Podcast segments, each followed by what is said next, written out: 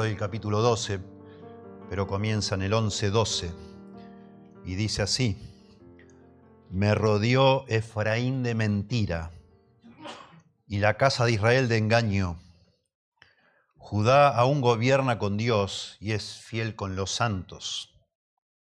Capítulo 12, verso 1, Efraín se apacienta de viento y sigue al solano. Mentira y destrucción aumenta continuamente, porque hicieron pacto con los asirios, y el aceite se lleva a Egipto.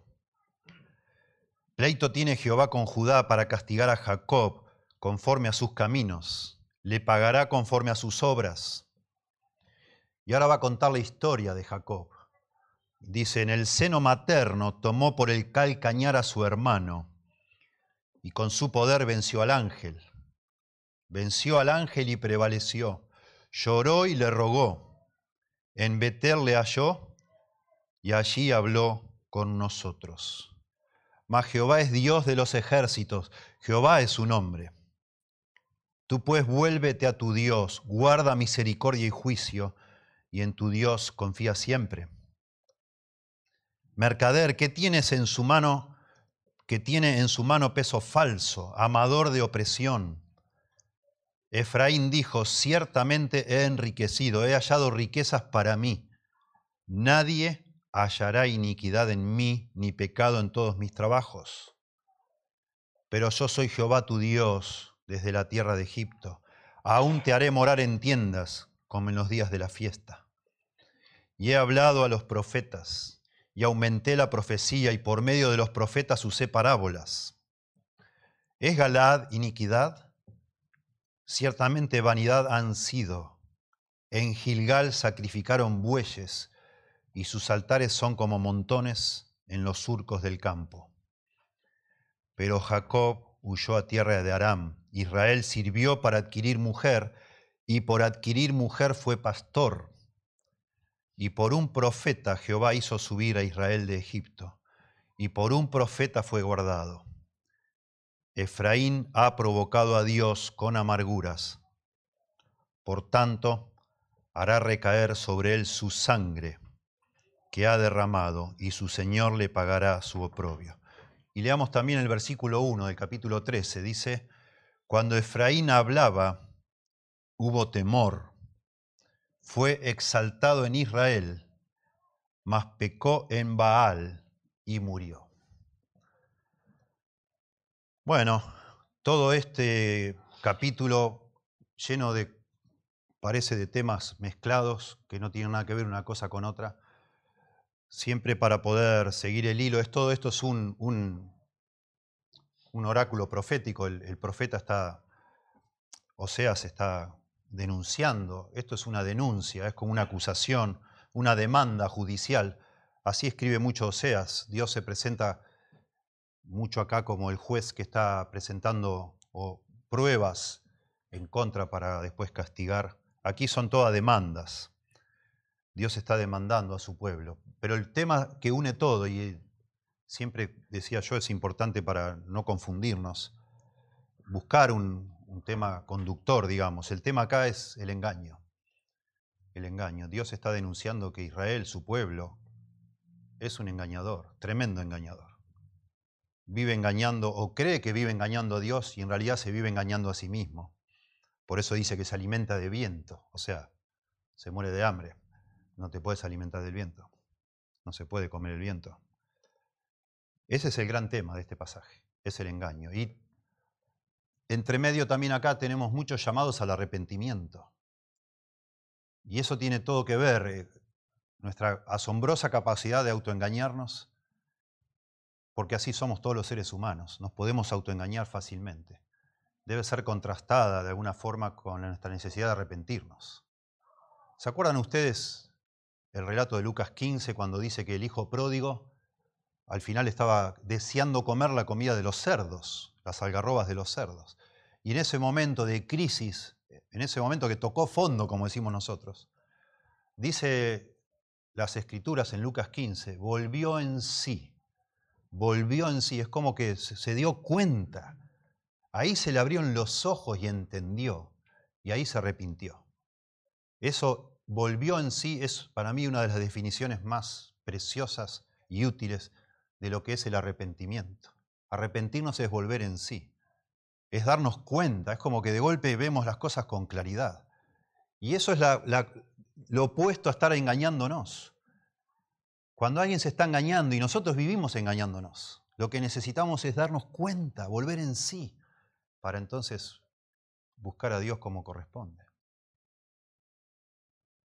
Rápidamente les quiero mostrar con pasajes bíblicos, justificar o de alguna manera demostrar que todos nosotros los seres humanos tenemos una asombrosa capacidad para autoengañarnos todo el tiempo. Rápidamente, Santiago 1.22 dice, pero sed hacedores de la palabra y no solamente oidores, engañándoos a vosotros mismos. Poquito más adelante, dice en el verso 26, si alguno se cree religioso, Santiago 1, entre vosotros y no refrena su lengua, sino que engaña su corazón. La religión del tal es vana. Engaña su corazón. Una persona que se cree religiosa piensa que está haciendo todo lo que Dios pide, pero vive una vida desastrosa. Pero cumple con la religión. Viene, se sienta, se para para cantar, da las ofrendas, sabe todas las canciones, no sé, sabe encontrar los versículos, sabe decir amén, bendición hermano, qué cosa hermosa, sabe un montón de versículos de memoria, pero vive una vida que no va en línea con eso. Dice que engaña su corazón, se está engañando. Primera Corintios 3, 18 dice Pablo, nadie se engaña a sí mismo. Si alguno entre vosotros se cree sabio en este mundo o en este siglo, hágase ignorante para que llegue a ser sabio. Es una forma tan común de engañarnos, creernos más de lo que sabemos, más de lo que somos. No escuchar a nadie, no permitir que nadie nos diga nada. Nos estamos engañando. Ya sabemos, no, yo ya sé, yo ya, ya entendí. Es, todo es como yo digo. Nos engañamos a nosotros mismos. Pablo dice también en Gálatas 6.3, porque el que se cree ser algo no siendo nada, se engaña a sí mismo. Típico. Y un poquito más adelante dice, no os engañéis, Dios no puede ser burlado. Todo lo que el hombre sembrar, eso también segará. Llegamos al punto de tanta arrogancia en nuestro autoengaño que pensamos que Dios no se da cuenta de lo que hacemos y que no nos va a pasar nada. Creemos que podemos burlar a Dios y todo lo que Dios ha dicho que debe ser en su mundo, no, a mí no me va a pasar eso. Y Pablo dice, no os engañéis, Dios no puede ser burlado. Todo lo que el hombre sembrar, eso también segará. Y el que sembrare para la carne va a, segar corrupción. Y el que sembrare para el espíritu segará vida eterna, dice allí en Gálatas 6, versos 7 y 8. Isaías, capítulo 44, habla de la idolatría, cómo los seres humanos somos tan, pero tan ridículos que vamos al bosque, cortamos un poco de leña, con un poco de leña nos cocinamos un guiso, hacemos una comida, con otro poco la usamos para calentar porque hace frío, y vemos un tronquito lindo ahí y decimos, bueno, este va a ser mi Dios. Con un tronco que nos sobró nos hacemos un Dios y adoramos a ese Dios que lo acabamos de fabricar nosotros y no nos damos cuenta. Y concluye Isaías 44 diciendo, de ceniza se alimenta. Yo creo que no está hablando del ídolo, sino de la persona absurda que se engaña de esta forma. Es como que come ceniza. Su corazón engañado le desvía a la persona. Para llegar a creer que ese palo, esa madera es mi Dios, que me va a dar suerte, me va a bendecir, me va a responder, tenés que tener una capacidad asombrosa de engañarte a vos mismo. Su corazón engañado le desvía, para que no libre su alma, ni diga su alma. ¿No es pura mentira lo que tengo en mi mano derecha? ¿Cómo, una persona, su alma, no le dice, esto es un ridículo? Y no, y no, no. Nuestro corazón es tremendo, es terrible. Primera Juan 1.8, si decimos que no tenemos pecado, nos engañamos a nosotros mismos. Y la verdad no está en nosotros. Solo una muestra. Seguramente usted puede buscar en su Biblia muchos más versículos que hablan de engañarnos a nosotros mismos. Pero no nos creamos nosotros porque estamos en una buena iglesia que, bueno, nosotros no, eso no nos afecta. Eso le pasa a la gente por allá afuera, gente tonta, gente ridícula, a nosotros no. Sí, es el ser humano el que es así. Y gran, gran parte de estos versículos que leí están dirigidos a cristianos en distintas iglesias. Nos engañamos a nosotros mismos permanentemente. A mí me asombra pensar que el cristianismo es la religión más grande que existe en el mundo, más populosa. 2.400 millones de personas se identifican como cristianos. 2.400 millones de personas. Imagínense. 1.500 millones son del Islam, ahí viene, en segundo lugar. 2.400 millones de personas abren la misma Biblia que nosotros. Pero el Señor dice que de la mayoría de ellos no se va a agradar. No todo el que me dice Señor, Señor entrará en el reino de los cielos. Hay 2.400 millones de personas en el mundo que a Jesús le dicen Señor, que se emocionan pensando en Jesús, que se identifican como cristianos, pero muchos de ellos no van a estar en el cielo, ni sabemos cuántos. Se están engañando a sí mismos. Seguro. Imagínense. Ni hablar de la gente que practica otras religiones. Tampoco estamos diciendo que los que practican otras religiones no se están engañando a sí mismos. Claro que sí, por supuesto. Pero no pensemos que toda la persona que ha reconocido a Cristo como el Hijo de Dios, como el verdadero Dios, verdaderamente va a estar en el cielo. No necesariamente. No. Puede ser que se esté engañando a sí mismo.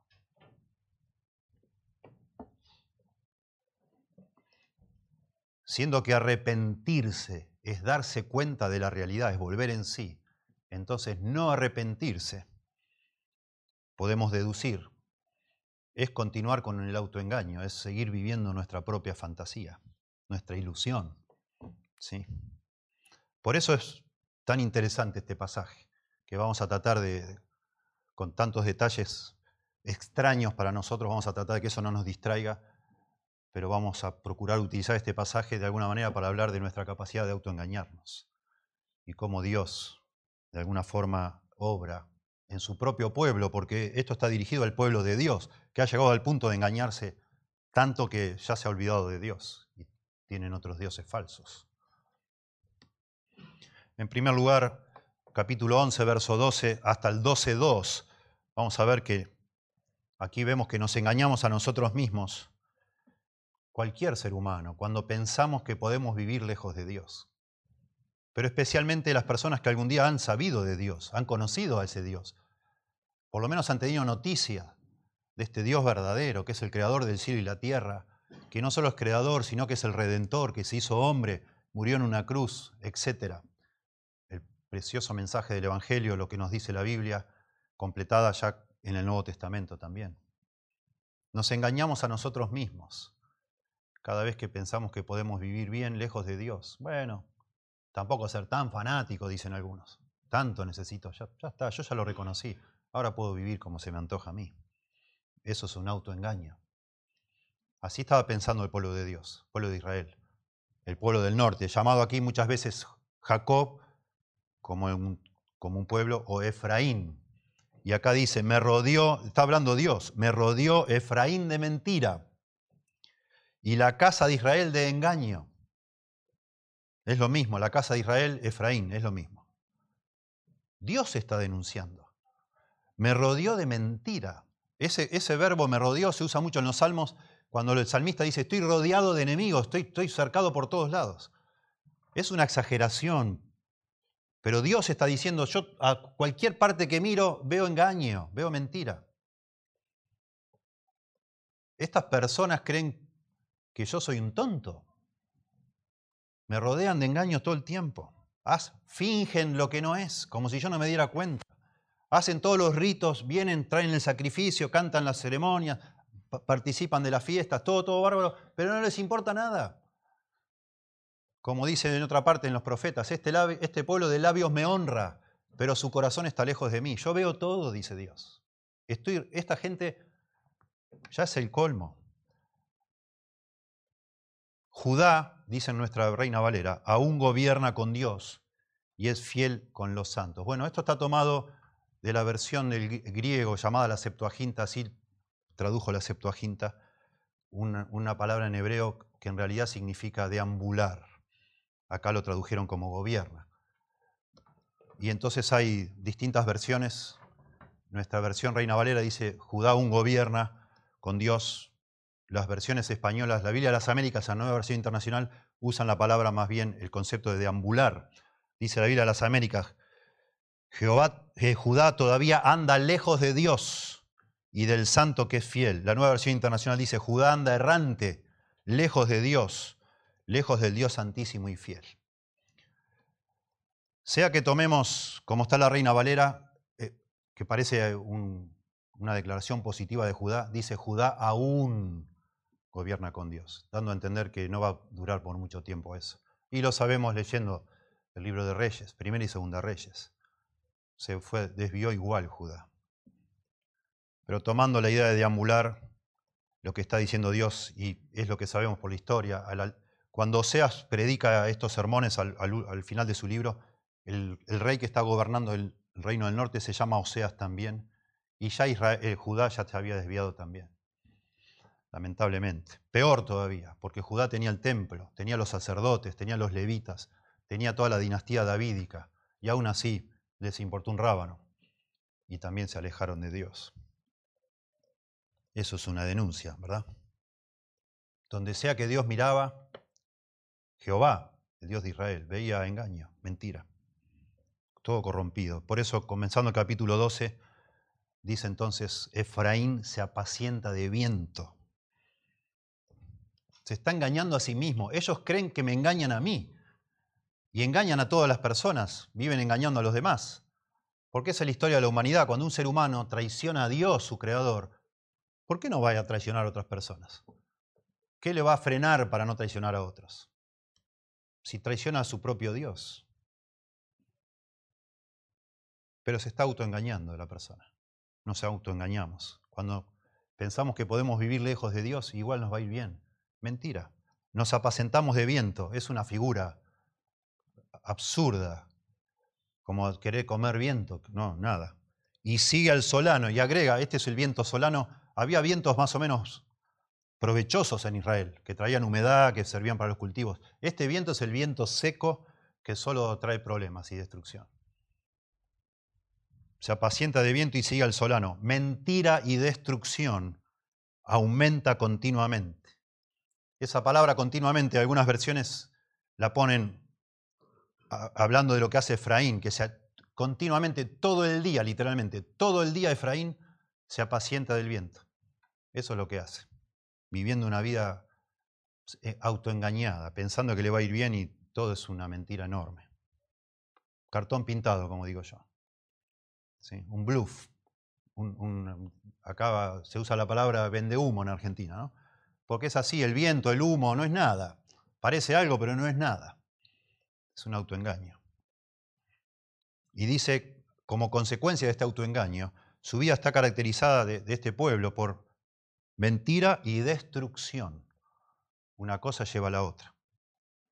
Y entonces conecta en la segunda línea, el verso 1, que justamente traicionan aún sus propios pactos, porque dice, porque mentira y destrucción aumenta continuamente, porque hicieron pacto con los asirios, que es la nación que los iba a venir a conquistar. Ellos ya se dieron cuenta que Asiria venía creciendo en poder y hicieron pacto, como empezaron a pagarle tributo a Asiria, para decir, bueno, no nos hagas nada, nosotros vamos a ser como tus socios, digamos así.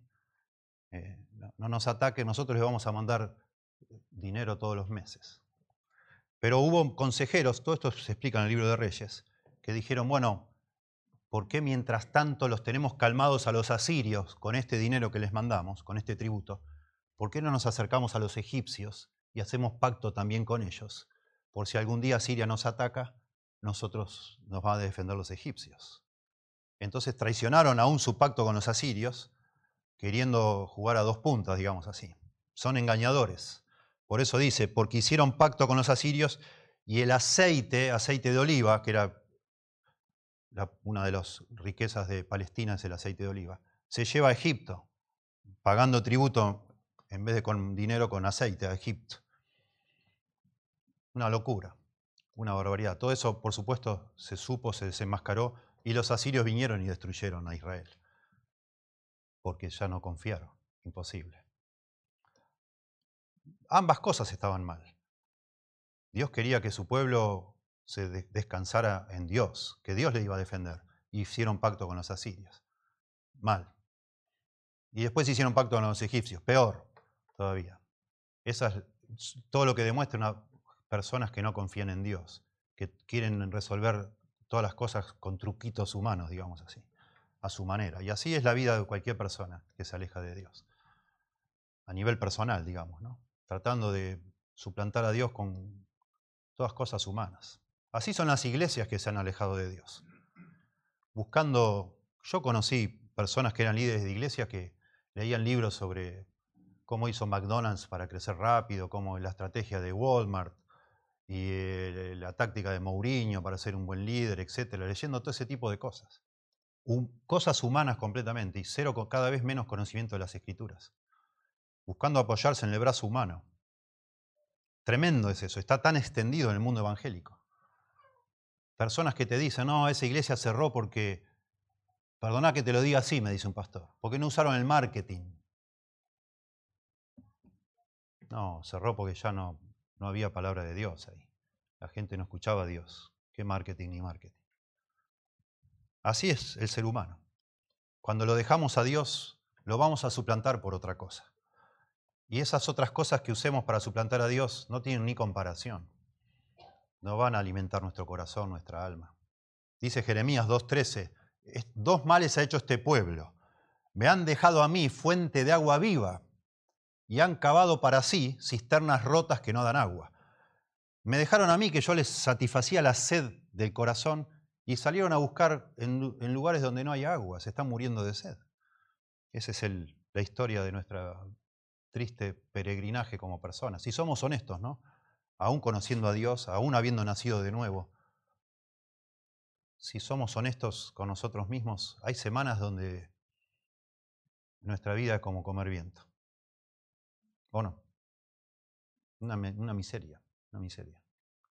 Y si vos podés analizar bien, el diagnóstico es como dice allá Jesucristo a la iglesia de Éfeso. Recuerda, por tanto, de dónde has caído y hace las primeras obras, arrepentite, hace las primeras obras. Pensá, en algún momento soltaste a Dios, en algún momento yo me alejé de Dios.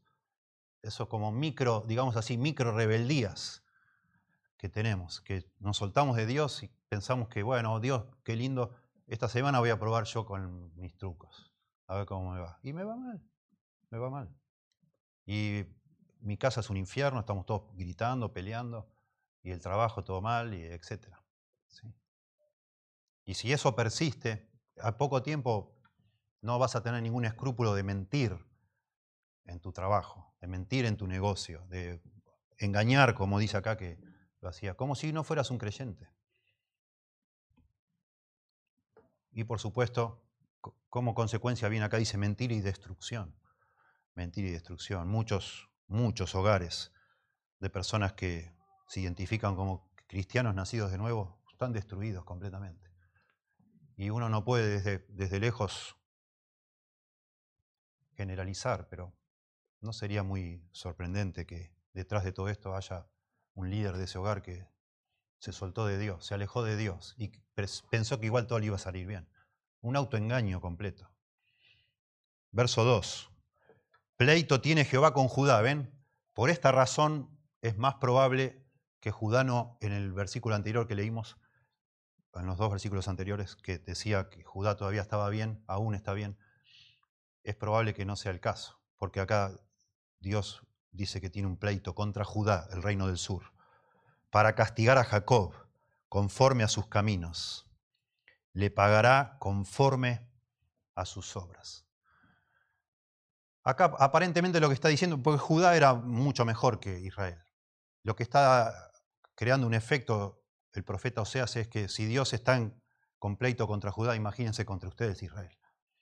No se crean ustedes, no, se autoengañen de que van a zafar, no van a zafar. Si no va a zafar Judá, no van a zafar ustedes, son mucho peores. Conforme a sus caminos, a lo que ustedes hacen. Le pagará conforme a sus obras. Miren, no podemos hablar por los 2.400 millones de personas que se identifican como cristianos No lo sabemos. Podemos pensar en nosotros. Lo mejor que nos puede pasar si nosotros nos alejamos de Dios, autoengañándonos, es que todo nos vaya mal. Eso es una bendición de parte de Dios. Sería lo mejor que podría pasarte a vos. Lo peor que te puede pasar cuando te alejas de Dios es que no te pase nada. Y entonces te envalentones y pienses, ah, bueno, ves, no pasa nada. Yo me puedo burlar de Dios, no me va a pasar nada. Yo puedo jugar con este pecado, no me va a caer un rayo. Yo puedo. La Biblia dice que en, Hebreos 12, que si Dios nos trata como a hijos, Dios nos va a castigar, si somos sus hijos. Y si Dios no nos hace nada, en realidad somos bastardos y no hijos. Dice allí en Hebreos capítulo 12. Y la verdad es que así pasa a veces. Hay personas que juegan y juegan y juegan con Dios y no les pasa nada. Y uno dice, qué raro, qué raro. Y uno toma a veces, y esas personas son de tropiezo, y uno dice, bueno, qué sé yo, de pronto yo estoy siendo un poco exagerado, y uno prueba de alejarse de Dios. Bueno, yo no sé tu experiencia, a mí no me ha ido nunca bien, demasiado mal me ha ido, gracias a Dios. Y Dios enseguida me trae de vuelta, quebrantándome el corazón. Gracias a Dios por eso. Y acá estoy, por la gracia y misericordia de Dios, porque Él nunca me ha dejado irme demasiado lejos. Enseguida me trae, con castigo. ¿Sí? Como dice acá, pleito tiene Jehová con Judá para castigar a Jacob conforme a sus caminos, le pagará conforme a sus obras. Bueno, aquí como decíamos, hay denuncias de personas que se engañan, pero todo el tiempo hay llamados a arrepentirse. Esto es una forma de llamado. No insistas, no seas tonto. Vos no te vas a burlar de Dios. No te va a ir bien. Y si a pesar de todo te va a ir bien, te llega a ir bien, bueno, a lo mejor no sos un hijo de Dios, no sos una hija de Dios. A los hijos de Dios nos va mal cuando nos apartamos de Dios, porque Dios nos ama y nos castiga conforme a ese amor. No nos va a dejar hacer cualquier cosa, como vos no dejás a tu hijo hacer cualquier cosa. A vos tu hijo no te cansa y decís, bueno, está bien, mete la mano en la estufa, no pasa, metela, metela, dale, metela, metela. Ningún padre hace eso. Ni loco. ¿Qué padre va a hacer eso? Una locura. Dios no va a ser así con nosotros, de ninguna forma. Si no, seríamos bastardos y no hijos. En segundo lugar, versículo 3 en adelante, Dios suele llevarnos al arrepentimiento, llevándonos a un punto de crisis. Dios suele llevarnos a las personas a un punto de crisis para que dejemos de engañarnos a nosotros mismos, para que nos encontremos personalmente con Él. Y es muy interesante, yo estoy tratando de, de, alguna manera de aplicar lo que dice acá a nuestras vidas. Es muy interesante que en el texto original aquí lo que está haciendo Oseas, Dios a través de Oseas, es recordándole a Israel sobre cómo se originó el pueblo de Israel con su patriarca Jacob. Y va a contar la historia, volviendo al pasado, va a contar la historia de los dos nombres de Jacob. Jacob se llamó Jacob, que significa de manera, digamos, burda, suplantador, porque nació él agarrado del talón de su hermano literalmente es alguien que está detrás como sigilosamente. ¿sí? Suena así la palabra y de ahí salió el nombre Jacob porque salió agarrado el talón de su hermano. Y acá dice que él se agarró en el vientre de su madre, se agarró el talón de su hermano. Interesante. De ahí sale el nombre Jacob. Pero después el relato aquí en, en Oseas nos habla de dónde salió el nombre Israel, que es porque este hombre Jacob, ustedes se acuerdan allá en Génesis 32, luchó con Dios y lo venció. Israel significa el príncipe de Dios o el que vence con Dios, el que tiene victoria con Dios. Eso es lo que es Israel. Y de ahí surge la nación de Israel, obviamente. Es Abraham, Isaac, Jacob. Ustedes conocen toda la historia. Y acá la está rememorando esa historia. Pero es muy interesante, por eso ah, vamos a seguir el, pasaje, los versículos. Pero yo digo que a veces, como a Jacob, es muy interesante leer cómo Dios hizo con este Jacob, que era medio, medio, medio mundano el hombre, medio, medio fresco, digamos así, no era un hombre que uno lo admire inmediatamente que lee. cómo Dios lo llevó a un punto de crisis para que Jacob realmente tuviera un encuentro personal con él y le cambió la vida. Y le cambió la vida. Y el profeta está usando este relato para que Israel se dé cuenta cuán lejos se han desviado de eso. Con todos los errores de Jacob, engañó a su hermano, engañó a su papá, mintió, ustedes saben, ¿no? Para robar la primogenitura, todas las cosas raras que hizo. Sí podemos identificar algo en Jacob a lo largo de toda su vida, que él buscó la bendición de Dios. La buscó de una manera intensa. Y es lo que Israel no está buscando. Israel se está alejando de Dios. Hace rato que se alejó y está buscando en los ídolos en lugar de en Dios. Y entonces Jacob viene a ser un hermoso ejemplo aquí.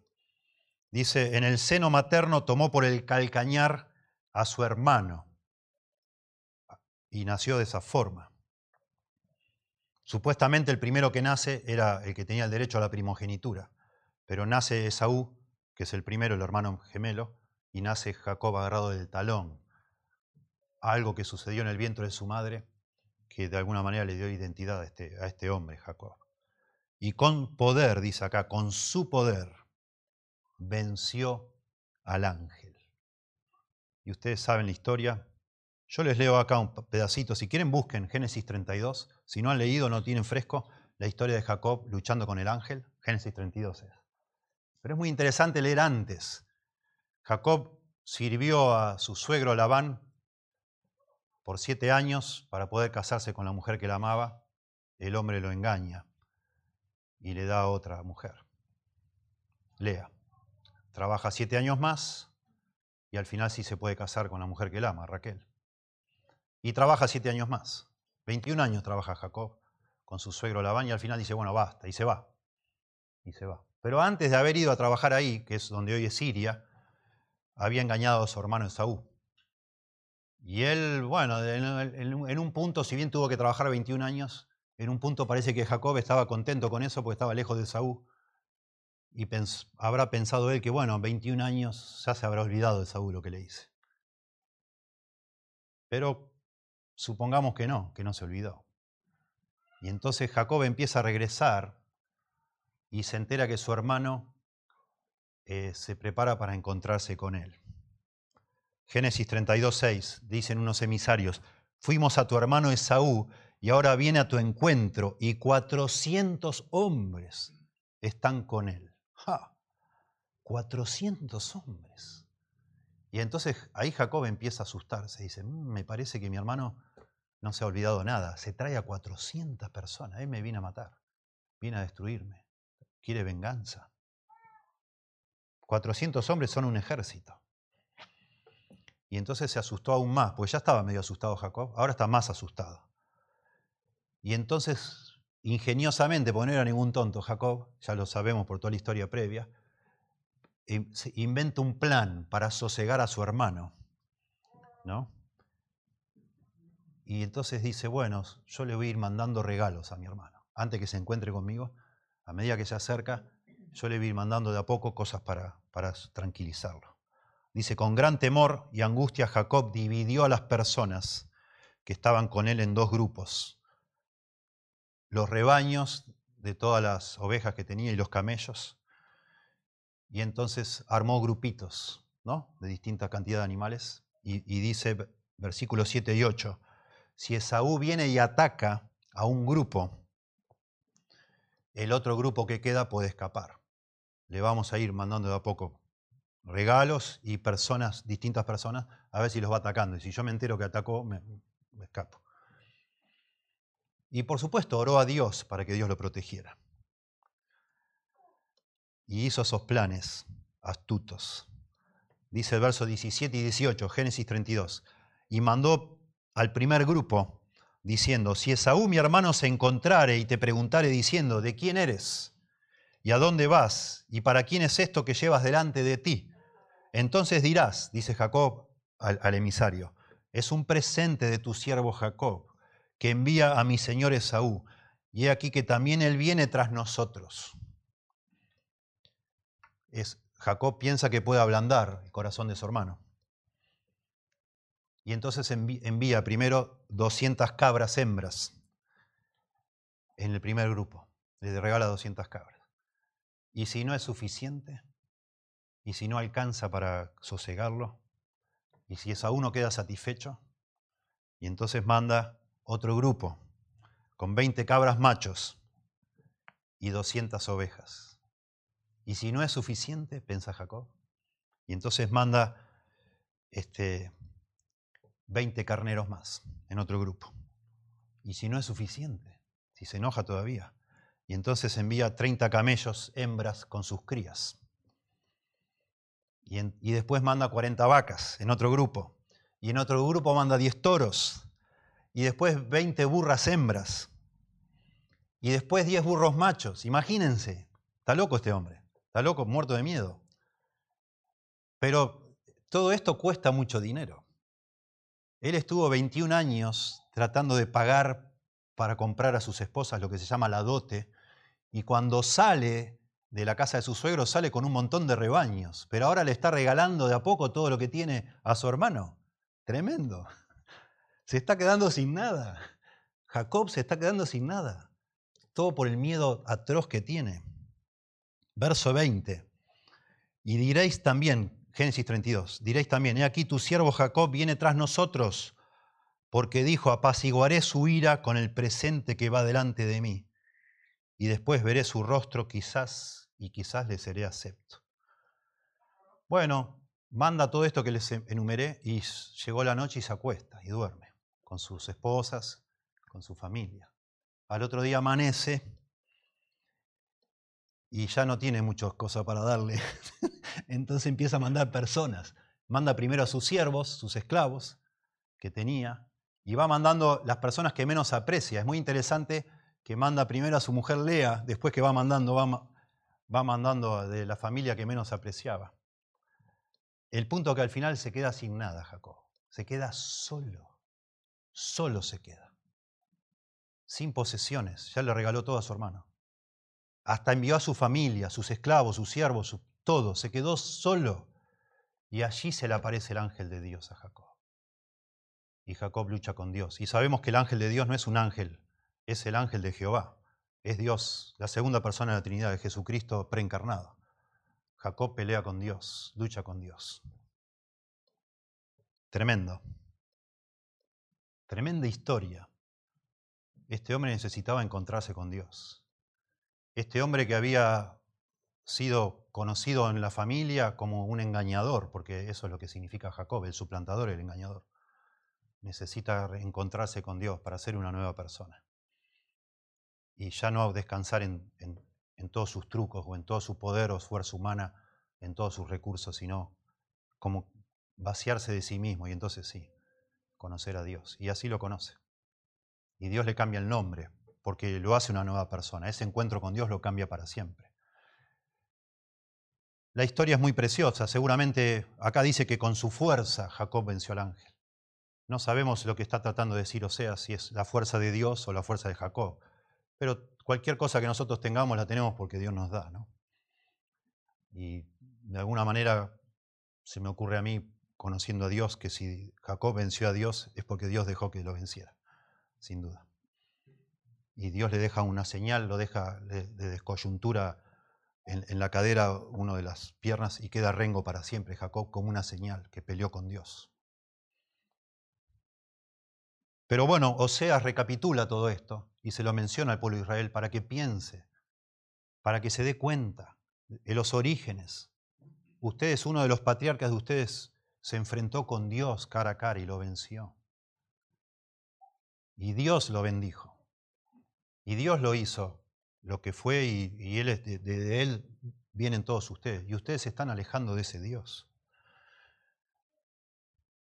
Este hombre buscó la bendición de Dios. Ustedes están buscando que los ídolos les provean las cosas en lugar de Dios. Y verso 4 dice, venció al ángel, repite, y prevaleció.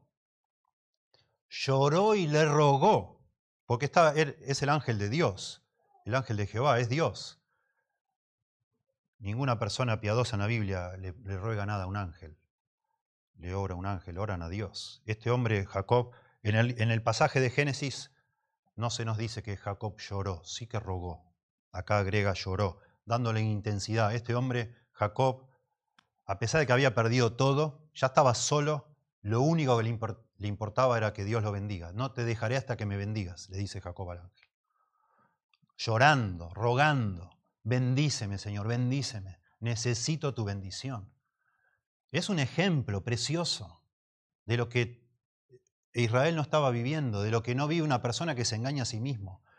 Cuando nosotros nos engañamos a sí mismos, a nosotros mismos, lo menos que pensamos que necesitamos que Dios nos bendiga. Pensamos al revés, que aunque Dios no nos bendiga, me va a salir bien todo a mí, sin Dios.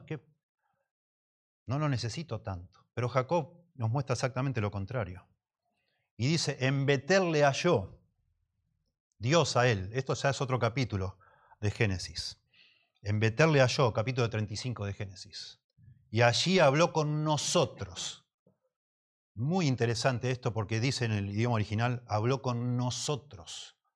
No dice habló con él, pero Dios habló con él. En Betel, en la época que se escribe esto, era un lugar de adoración falsa. Por eso le llamaban Bet Aben. Betel es casa de Dios. Bet Aben es casa de maldición. Eso es lo que era en la época que se escribe esto. Vuestro padre se encontró con Dios en Betel y Dios le habló a él. Y al hablarle a él nos habló a todos nosotros. Porque así es como nosotros tenemos las escrituras. Dios le habló a Abraham, le habló a Jacob, le habló a Isaac, le habló a Moisés. Y acá tenemos las escrituras. Y Dios a través de ellos nos ha hablado a nosotros. Está diciendo el profeta. Y ustedes no han querido escuchar. No quieren escuchar. Verso 5. Mas Jehová es Dios de los ejércitos. Jehová es su nombre.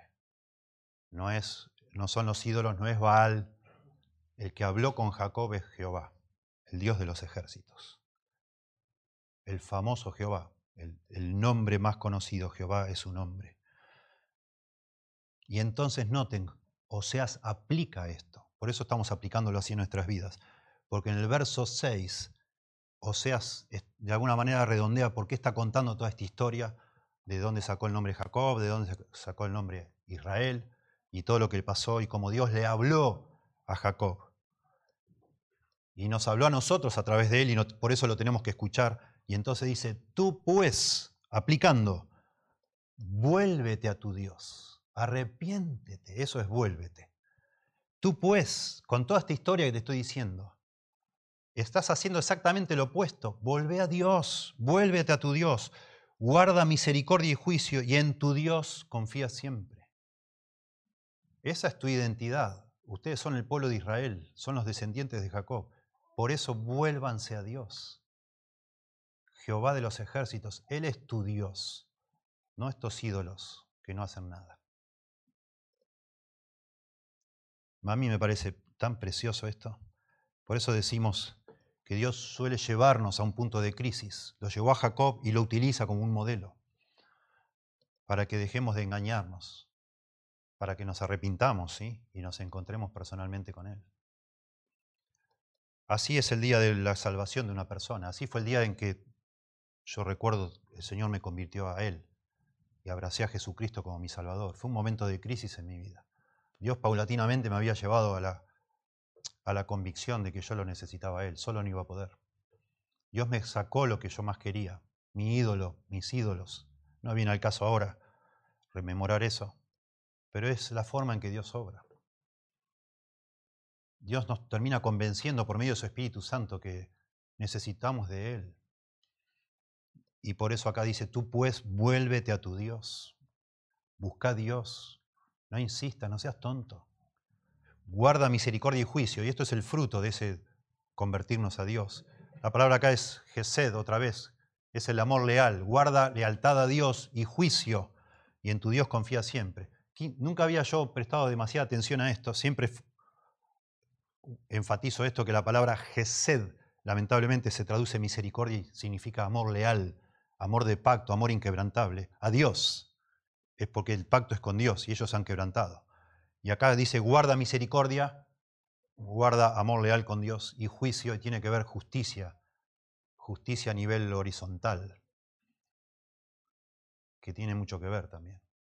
Como estábamos diciendo, cuando nosotros nos engañamos a nosotros mismos alejándonos de Dios, no, falta poco tiempo para empezar a engañar a otros. Y por eso acá dice, el fruto de ese arrepentimiento es amor leal a Dios y justicia con otros. Juicio, justicia, vivir una vida como Dios manda, con el prójimo. Y en tu Dios confía siempre. Espera siempre en tu Dios. Descansa en tu Dios, no en vanidades ilusorias. ¿sí? Entonces, recapitulando, nos engañamos a nosotros mismos cuando pensamos que podemos vivir bien lejos de Dios. Dios suele llevarnos a un punto de crisis para que dejemos de engañarnos y nos encontremos personalmente con Él.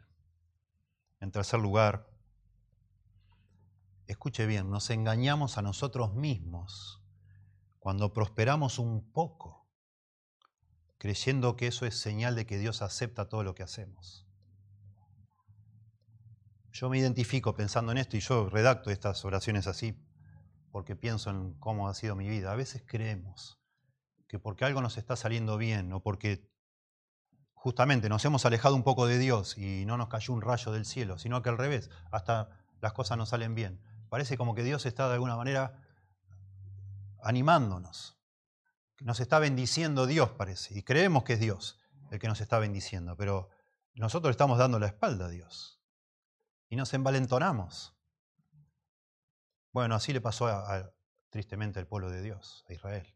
Noten cómo empieza el verso 7, dice, mercader que tiene en su mano peso falso, amador de opresión. La palabra mercader es la palabra canán. Canán.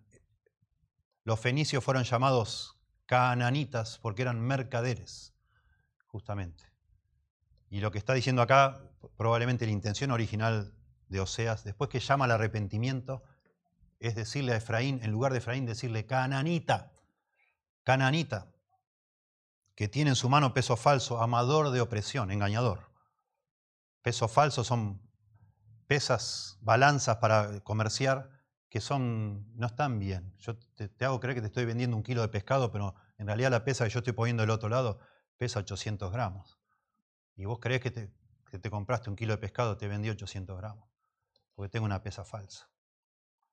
Tenían dos juegos de pesas falsas, los engañadores de esa época porque vos también pagabas con monedas y yo pesaba tus monedas. Y yo te ponía la pesa 800 gramos para hacerte creer que me comprabas un kilo de pescado, y después tomaba otra pesa y vos ponías las monedas de otro lado, y yo te decía, ah, no, ya, ya está. Y te estaba sacando más dinero del que, del que yo te tenía que sacar. Eso hacían famosos los mercaderes, por supuesto, impíos, incrédulos. Pero así hizo Efraín. Se supone que Dios iba a sacar, a destruir al pueblo, al pueblo de Canaán por ser no solo estafadores, ellos mataban a sus hijos, los ofrecían a sus dioses, eran muy perversos. Se supone que Israel llegó a la tierra de Canaán para expulsar a los cananitas y ahora resulta que Israel es llamado Canaán. Los cananitas terminaron influenciando a Israel y ellos no solo agarraron sus dioses, los baales, sino también sus costumbres. Y eso es lo que denuncia acá. Mercader, cananita, que tienes en tu mano peso falso, amador de opresión, abusando a los demás. Eso es una forma de opresión, quitándoles el dinero, por supuesto. ¿Qué te pasó? ¿Qué te pasó Israel? Que eras el pueblo de Dios y ahora pareces el pueblo de Baal, sos un cananita más, como cualquier otro, estafador de los demás, de tus propios hermanos. No te importa nada, sos un engañador. Me rodeaste a mí de engaño y estás engañando a todo el mundo y no te importa nada. Vivís como un ateo. Tremendo. Por supuesto, cuando una persona se caracteriza por el engaño es una señal de que está re lejos de Dios. Y es imposible que una persona diga que conoce a Dios y su vida se caracterice por oprimir a los demás y engañar. Nada que ver esa persona se engaña a sí mismo, como dice Santiago. Verso 8. Efraín dijo a sí mismo, noten el engaño, ciertamente he enriquecido, he hallado riquezas para mí. Nadie hallará iniquidad en mí, ni pecado en todos mis trabajos. Es lo que estamos diciendo. Efraín se siente bendecido por Dios, me he enriquecido, he hallado riquezas. Dios no está en contra mío. Si no, me estaría castigando. Hubiera hecho que yo esté preso, que alguien descubriera todos mis trucos, nadie los descubre. Bueno, es que Dios de alguna manera me está apoyando. Nadie hallará iniquidad en mí, así piensa una persona. Se engaña. Ni pecado en todos mis trabajos. Claro que sí. Por supuesto que sí. Dios lo ve todo. Y tarde o temprano, por eso dice Pablo, no os engañéis, Dios no puede ser burlado. El que siembra para la carne, de la carne se hará corrupción. ¿Qué te crees? ¿Te, vas, ¿Te va a durar por mucho tiempo todo esto? Ya, de alguna u otra manera se va a ver que vos no sos genuino con Dios. De pronto tus hijos van a crecer rebeldes, porque ellos van a ver la inconsistencia del papá que se hace el santo acá en la iglesia, pero después es un demonio en la semana. Los chicos lo ven. ¿Qué van a querer creer tus hijos en Dios? O lo que sea. De golpe Dios hace que todo se manifieste. Y vos decías, no, a mí no me va a pasar nada. Nadie, me va a censurar, yo no estoy haciendo nada malo. Todos los comerciantes mienten, dicen las personas. Y bueno, si no, no podés ser comerciante. A mí me han dicho, pero yo digo cosas a veces acá, les, borro los datos para que nadie piense, pero uno con treinta y pico de años de pastor escucha cada cosa. Pastor, no seas ingenuo. En el mundo de los negocios, así es la mano. No me vengas vos con la edad que tenés porque empecé muy jovencito a dar consejos de cómo llevar mi negocio. Es así. Tenés que mentir. No, no.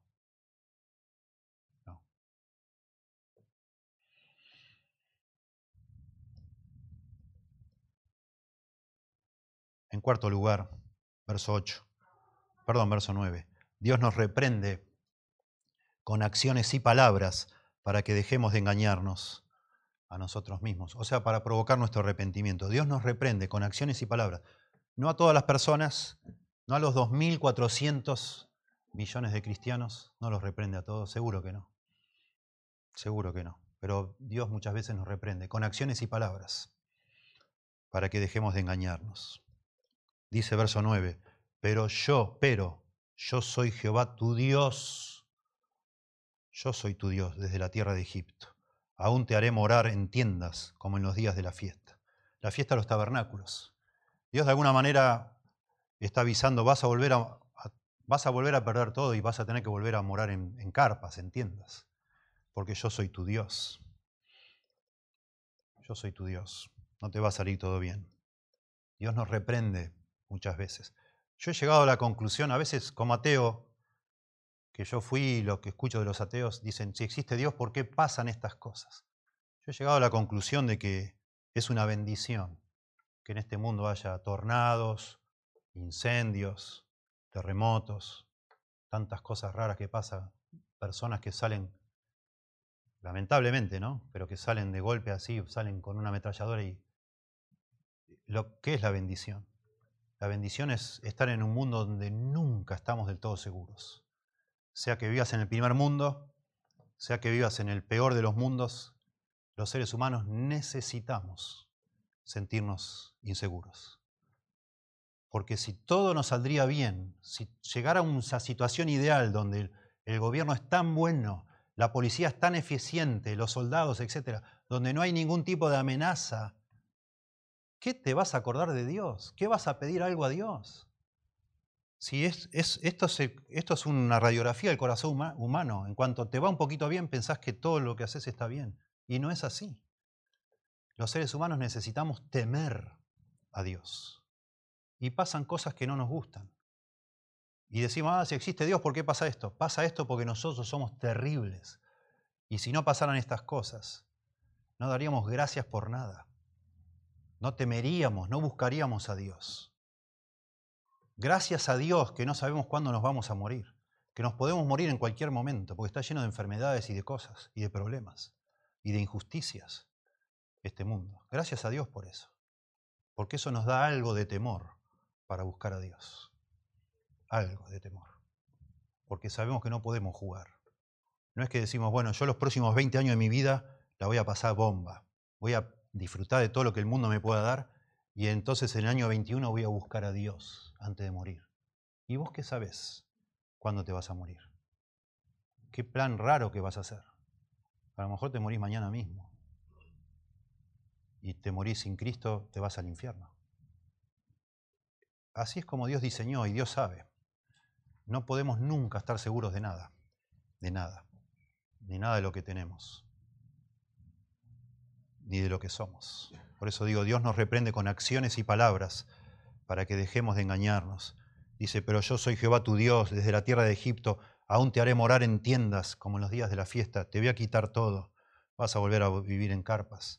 Verso 10, y he hablado, acá está por palabra, y he hablado a los profetas y aumenté la profecía, y por medio de los profetas usé parábolas. Te he hablado permanentemente, porque yo soy tu Dios, tú eres mi pueblo, y no te abandoné, te mandé profetas y profetas y profetas que te dijeran las cosas.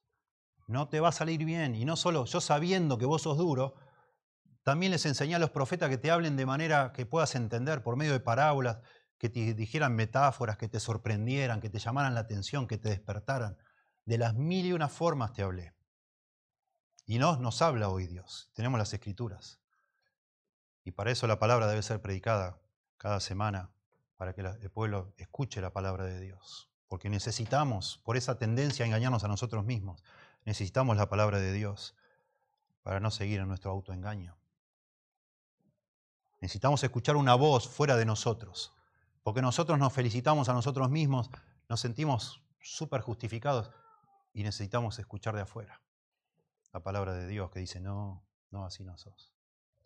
Y su palabra, la palabra de Dios es útil, dice, para enseñar, para redarguir, que es mostrarnos nuestro error, mostrarnos, desnudarnos como un espejo. Necesitamos que Dios nos redarguya de pecado. Y eso hace su palabra. Claro que sí. En quinto lugar, verso 11, nuestro autoengaño. Yo le pongo así para poder partir esto y porque es tan confuso si no. Nuestro autoengaño no solo es visto por Dios. Dios lo ve, por supuesto, porque Dios sabe todas las cosas, sino que produce consecuencias evidentes para otros. Tardo o temprano se va a ver, como veníamos diciendo. Tardo o temprano, una persona que, que vive engañando, tarde o temprano Dios le suelta la mano. Y escuchamos de pastores que de golpe se sabe que estaban enredados en una, doble vida espantosa, vergonzosa. Dios le soltó la mano. Y esa persona pensaba que nadie se iba a dar cuenta, que nadie, que nadie nunca lo iba a ver, y al final se ve. Y entonces trae Dios como evidencia en esta acusación a dos ciudades, solo como muestra, dice el verso 11. ¿Es Galad iniquidad? Claro que sí. Ciertamente vanidad han sido en Gilgal, otra ciudad, sacrificaron bueyes y sus altares son como montones en los surcos del campo. Bueno, dos ejemplos. Una ciudad muy malvada, Galad, que por supuesto está alejada de Dios, y otra ciudad, Gilgal, donde había altares para adorar dioses falsos. Por eso las menciona, sí. Y todos los que leen esta profecía, cuando la leyeron originalmente, sabían que Galad era una ciudad completamente violenta, llena de pecado, de iniquidad, como dice acá, y que en Gilgal se sacrificaban a los dioses falsos. En Gilgal sacrificaron bueyes y está lleno de altares, dice, son como montones en los surcos del campo. Todo el mundo va ahí a adorar a dioses falsos. Y vuelve a Jacob, de una manera muy intrigante, verso 12. Pero Jacob huyó, pero, noten, como si fuera un contraste con Galad y Gilgal. Pero Jacob huyó a tierra de Aram, que es donde vivía su suegro, sí, Labán. Israel, que es lo mismo que Jacob, sirvió para adquirir mujer, y ahí estuvo los 21 años sirviendo. Y por adquirir mujer, dice acá, fue pastor. Literalmente fue guardián de ovejas por adquirir mujer fue guardián de ovejas. Verso 13, y por un profeta Jehová hizo subir a Israel de Egipto. Está hablando de Moisés. Noten la conexión rara que hace. Dice que Jacob, para adquirir mujer, llegó a ser guardián de ovejas. Y conecta al verso siguiente, y por un profeta, Moisés, Jehová hizo subir a Israel de Egipto, y por un profeta fue guardado, el mismo verbo muy interesante. Israel, Dios saca a Israel de Egipto y le da un profeta a Moisés que los guarda todo el camino. guiándolos con la palabra de Dios, como si fuera un rebaño. Jacob se hizo guardián de ovejas. Dios le da al pueblo de Israel un hombre que es un guardián de ese pueblo, porque el pueblo es, somos como ovejas, que nos engañamos, nos descarriamos todo el tiempo y necesitamos un pastor. Es lo que está diciendo Dios a su pueblo. Y por un profeta Jehová hizo subir a Israel a Egipto y por un profeta fue guardado Israel. Y el verbo que se usa todo el tiempo acá para guardador de ovejas, guardado, es el verbo samar, que es el verbo más usado en el Antiguo Testamento para referirse a guardar los mandamientos de Dios, guardar la ley de Dios. Todo esto para decir que nuestras almas necesitan un pastor, porque se engañan a sí mismas, porque todos nosotros los seres humanos tenemos la tendencia a engañarnos a nosotros mismos. Necesitamos un pastor con mayúscula, que es Dios. Necesitamos una guía, necesitamos alguien que nos guarde, que nos cuide, porque nos desviamos. Cada cual se apartó por su camino. Todos nos desviamos como ovejas, dice Isaías 53.6. Cada cual se apartó por su camino. Así somos las personas. Y necesitamos que Dios nos pastoree. Y lo hace a través de su palabra. Yo les, recién les cité 2 Timoteo 3, verso 16. Toda escritura es inspirada por Dios y útil para enseñar, para redarguir, eso es mostrarnos en el error.